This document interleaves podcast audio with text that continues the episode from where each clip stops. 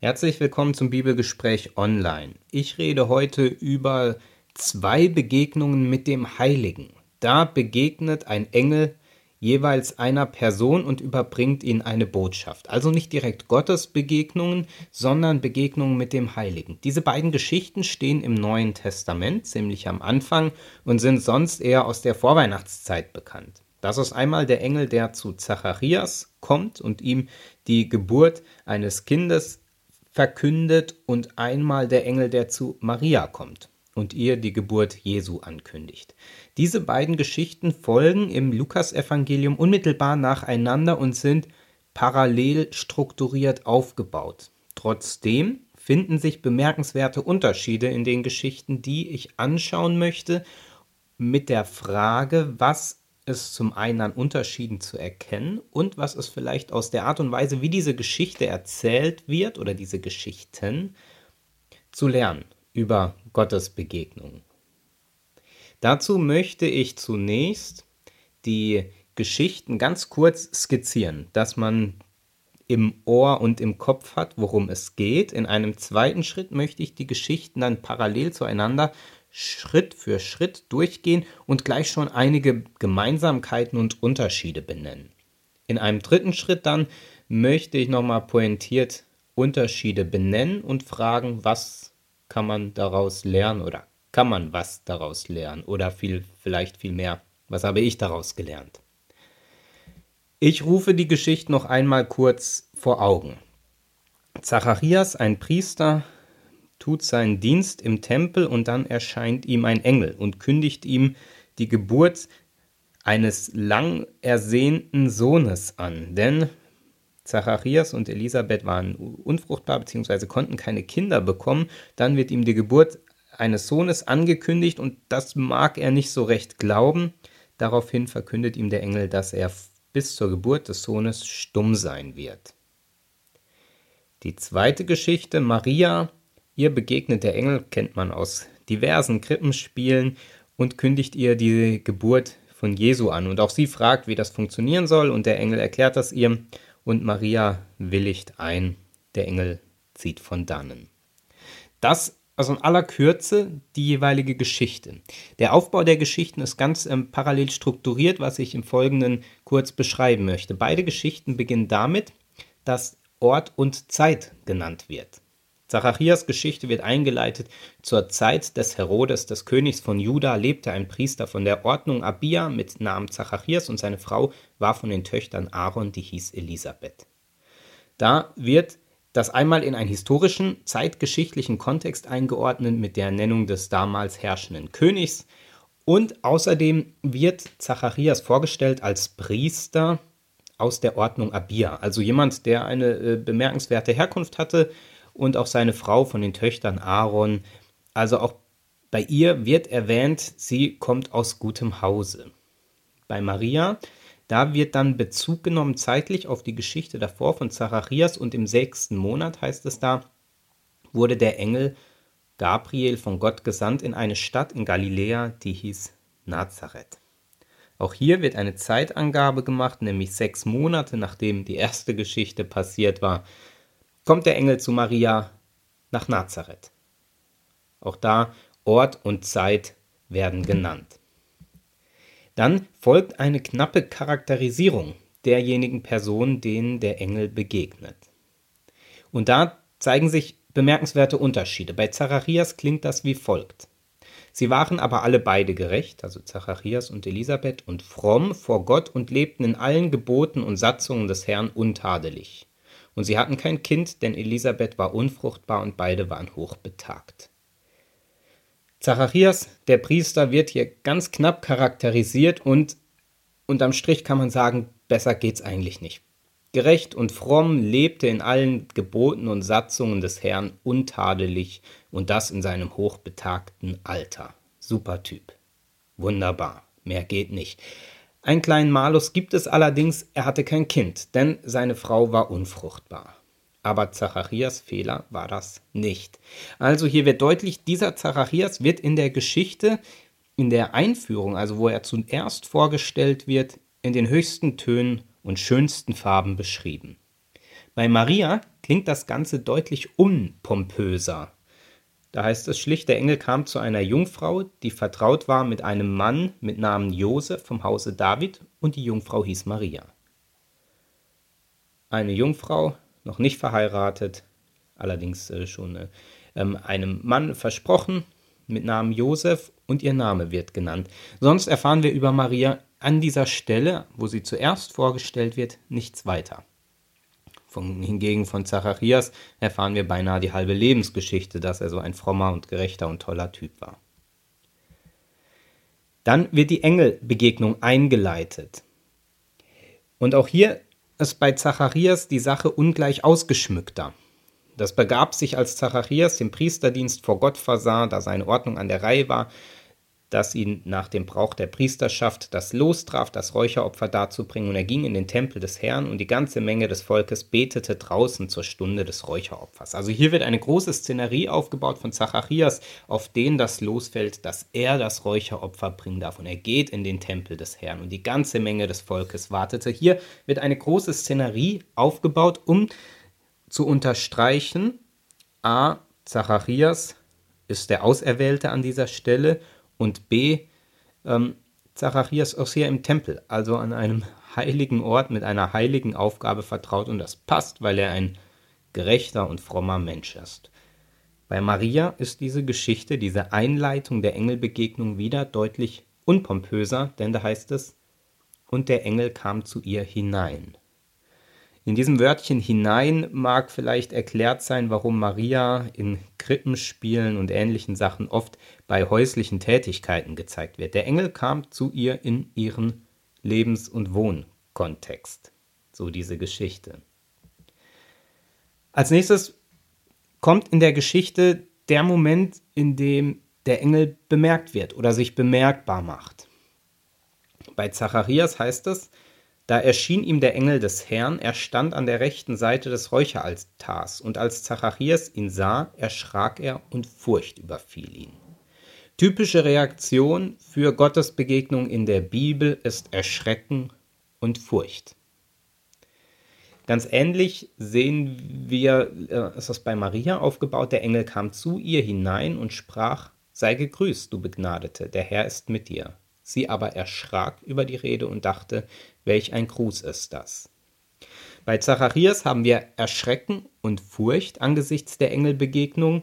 Bei Maria haben wir Erschrecken und die Frage, welch ein Gruß ist das? Also was verbirgt sich hinter der Ansprache? Eine, eine kleine Differenz, denn das Motiv der Furcht fehlt bei Maria. Da tritt stattdessen eine Neugierde äh, zutage, dass sie wissen will, was verbirgt sich hinter diesem Gruß, hinter dieser Ansprache, hinter dieser Anrede. Dann antwortete der Engel mit dem berühmten Fürchte dich nicht. Der Engel sprach zu Zacharias, Fürchte dich nicht, denn dein Gebet ist erhört. Der Engel sprach zu Maria, Fürchte dich nicht, Maria, du hast Gnade bei Gott gefunden. Auf das Erschrecken folgt die Ansprache des Engels, Fürchte dich nicht, und dann die Begründung, Zacharias, dein Gebet ist erhört, Maria, du hast Gnade bei Gott gefunden. Dann kommt die eigentliche Botschaft. Zacharias wird gesagt, deine Frau Elisabeth wird dir einen Sohn gebären, dem sollst du den Namen Johannes geben. Maria wird ganz parallel gesagt, siehe, du wirst schwanger werden und einen Sohn gebären, dem sollst du den Namen Jesus geben. Das ist die eigentliche Botschaft, die in den jeweiligen Geschichten vermittelt werden soll. Deine Frau wird schwanger werden, Maria, du wirst einen Sohn gebären, und der Name, den das Kind bekommen soll, der wird euch gesagt. Einmal Johannes und einmal Jesus. Das ist die hm, Hauptbotschaft, die in dieser Geschichte den Protagonisten vermittelt werden soll. Dann kommt allerlei Wissenswertes über das Kind, habe ich das mal genannt. Dann wird ausgeführt, was das für ein besonderes Kind sein soll. Einmal ausführlich über Johannes und einmal ausführlich über Jesus. Und dann, nach diesen Ausführungen des Engels, kommt die Antwort, die Gegenreaktion von Maria und Zacharias. Und da ähm, gibt es auch wieder Parallelen. Zacharias sprach zu dem Engel, Woran soll ich das erkennen? Denn ich bin alt und meine Frau ist hochbetagt. Er beginnt mit einer Frage, wie soll ich das erkennen? Und dann führt er die Gründe an, warum das Ganze nicht so recht funktionieren kann, denn er ist alt und seine Frau hochbetagt. Bei Maria läuft das ganz ähnlich ab. Da sprach Maria zu dem Engel, wieder eine Frage, wie soll das zugehen? Wie soll das funktionieren? Weil ich doch von keinem Manne weiß. Ähm, und hier führt sie dann auch die Argumente aus, warum das mit der Schwangerschaft noch nicht so ganz klappen kann. Die Gründe dafür ähm, sind ihr bekannt und die versucht sie dem Engel da zu nennen. Also bei beiden eine Frage, woran soll ich das erkennen, beziehungsweise wie soll das funktionieren? Und dann die Gründe werden dann genannt, warum die ganze Sache sich möglicherweise schwierig gestalten könnte. Dann antwortet wieder der Engel und zu Zacharias sagt er, ich bin Gabriel, der vor Gott steht, und bin gesandt, mit dir zu reden und dir dies zu verkündigen. Zu Maria antwortet der Engel, der Heilige Geist wird über dich kommen und die Kraft des Höchsten wird dich überschatten, darum wird auch das Heilige, das geboren wird, Gottes Sohn genannt werden. Hier haben wir einen interessanten Unterschied. Gegenüber Zacharias benennt der Engel seine Autorität. Ich bin Gabriel, der vor Gott steht und ich bin gesandt, beauftragt, autorisiert, dir diese Botschaft zu bringen. Also eine Autorisierung von Seiten des Engels. Bei Maria sehen wir eine echte Antwort auf die Frage. Sie fragt, wie soll das gehen? Wie soll das funktionieren, lieber Engel, dass ich schwanger werde? Und der Engel erklärt, der Heilige Geist wird über dich kommen und die Kraft des Höchsten wird dich überschatten. Da wird die Frage beantwortet. Das impliziert, dass es eine echte Frage sein soll. Hingegen bei Zacharias wird die Frage, woran soll ich das erkennen, nicht direkt beantwortet, sondern zunächst ein Legitimitäts-, Autoritätsnachweis des Engels geführt. Das kann implizieren, dass die Frage, die Zacharias in dieser Geschichte stellt, keine echte Frage ist, sondern ähm, ein Ausdruck des Unglaubens. Das sehen wir äh, gleich in dem nächsten Schritt. Denn der Engel führt seine Rede jeweils weiter fort und leitet das ein mit den Worten und siehe. Und siehe, spricht er zu Zacharias, du wirst verstummen und nicht reden können bis zu dem Tag, an dem dies geschehen wird, weil du meinen Worten nicht geglaubt hast, die erfüllt werden sollen zu ihrer Zeit. Zu Maria wird gesagt, und siehe, Elisabeth, deine Verwandte, ist auch schwanger mit einem Sohn, in ihrem Alter, und jetzt ist sie im sechsten Monat, sie, von der man sagt, dass sie unfruchtbar sei, denn bei Gott ist kein Ding unmöglich. Hier haben wir wieder eine interessante Differenz. Der Engel setzt bei beiden an mit den Worten und siehe und dann kommt eine weitere Ausführung und bei Zacharias fällt der interessante Satz, ähm, du wirst verstummen, weil du meinen Worten nicht geglaubt hast. Das zeigt, dass in dieser Geschichte die Frage, woran soll ich das erkennen, nicht als echte Frage gemeint war, sondern von Seiten Zacharias ein Ausdruck des Unglaubens war. In anderen Worten, ähm, lieber Engel, schön, dass du das sagst, aber ich glaube dir nicht, weil ich bin alt und meine Frau auch. Das kann nicht funktionieren.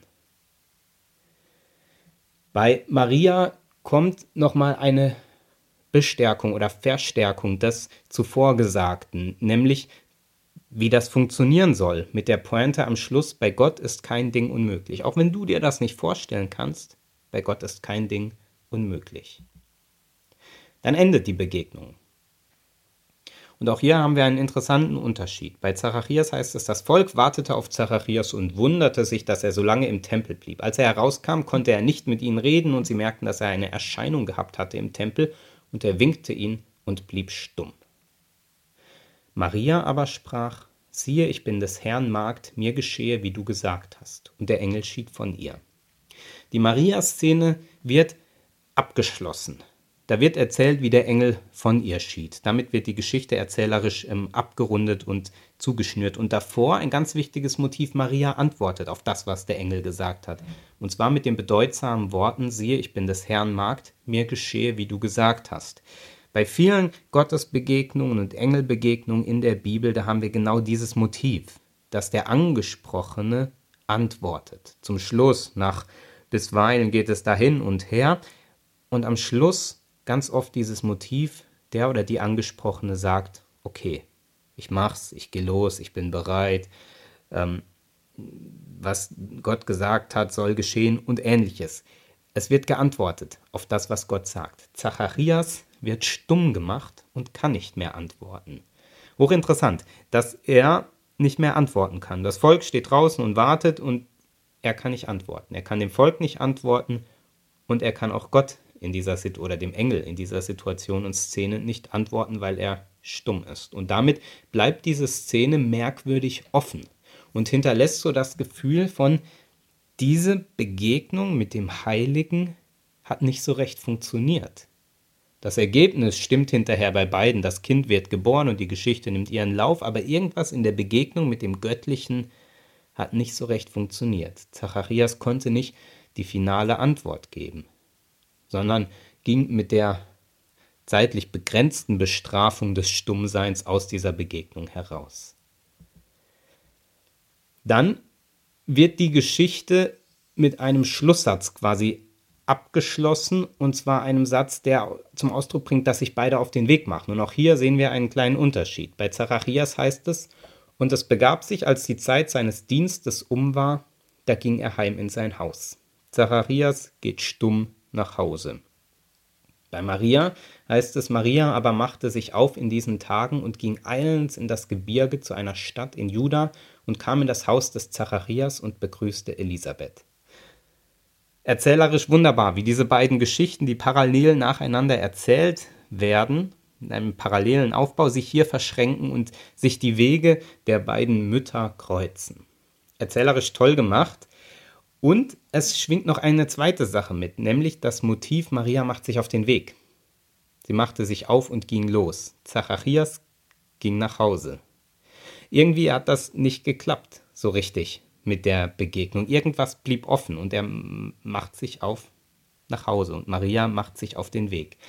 Ich finde das faszinierend, was da in dieser Geschichte ähm, zum Ausdruck kommt. Zum einen dieses, man möchte fast schon feministische Motiv sagen, was der äh, Autor ähm, hier vertritt, nämlich der hochgelobte Priester, der so großartig vorgestellt wird, der aus gutem Hause kommt und immer untadelig lebte, im Moment der Gottesbegegnung versagt ihm der Glaube und danach versagt ihm die Stimme.